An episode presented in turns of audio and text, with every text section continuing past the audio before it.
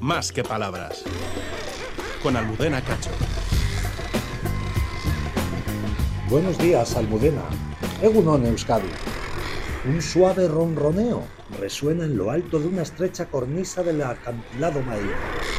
Es el murmullo o risa del arau común, una de las pocas especies de aves que pueden volar bajo el agua.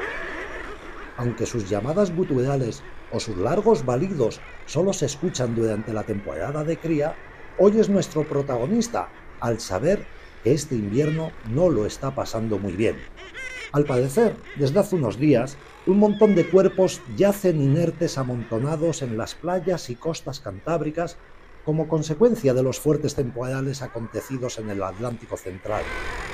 Por el momento, las evidencias descartan que pudiera tratarse del virus de la gripe aviar, esa enfermedad que ha provocado la muerte de miles de aves marinas desde 2021 en el hemisferio norte. La información recogida hasta la fecha es escasa y no contrastada, pero pudiera tratarse de una combinación de borrascas surgidas en el Atlántico Norte que ha reducido la salinidad del agua y por ende la disponibilidad de alimento para estas aves marinas, que llegan a las costas debilitadas por el frío y con evidentes síntomas de inanición. Según la Sociedad Española de Ornitología, SEO BirdLife, no se registraba una mortandad tan alta desde hace una década, y lo más llamativo de esto es que a las costas solo llega un 20% de las aves muertas, siendo el resto de los cuerpos engullidos por la mar. A pesar de esta triste realidad, los araos comunes anidan por miles a lo largo de la costa del Atlántico y tal vez a millones a lo largo del mar de Bering. Son aves sociales, pues anidan en colonias y vuelan y migran en bandadas. Su elegante smoking y esa postura erguida cuando está sentado hacen que sea descrito como un pingüino volador, una versión septentrional de una especie con la que en absoluto está emparentada. Sin lugar a dudas, nos encontramos ante un ave marina resistente, una especie capaz de pasar nueve meses al año en el océano abierto, donde se siente como en casa y por lo tanto no pisa tierra firme más que para criar. La especie es monógama y la pareja suele regresar año tras año al mismo sitio de anidación.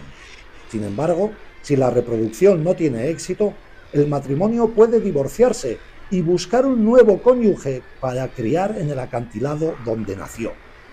En esos riscos, las hembras no construirán nidos como otras aves, sino que pondrán los huevos en el suelo del escarpado precipicio.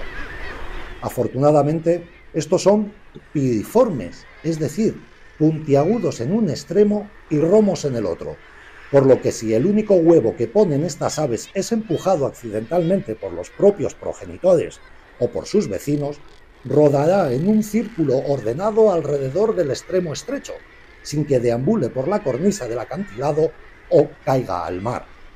Además, los huevos del arao común pueden ser de muchos colores diferentes y tener patrones variables de manchas y lunares.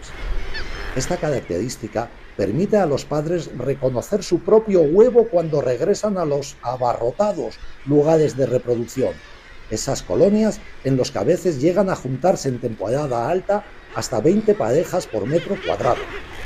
Aunque el arao común alcanza una velocidad de vuelo de 80 km hora, sus delgadas alas le obligan a aletear frenéticamente para mantenerse en el aire. Sin embargo, cuando está bajo las olas, se transforma en un nadador aerodinámico y magistral, capaz de bucear hasta los 30 metros de profundidad en inmersiones que llegan a durar hasta un minuto. Gracias a esta adaptación, pueden conseguir esos 30 gramos de alimento diario tan necesarios para su supervivencia. Una ingesta que en forma de verdel, arenque, caballa, gusanos, algas o incluso medusas, parece que este invierno le está costando encontrar. Desde el Centro de Estudios Ambientales de Vitoria-Gasteiz, Gorka Belamendía, para más que palabras.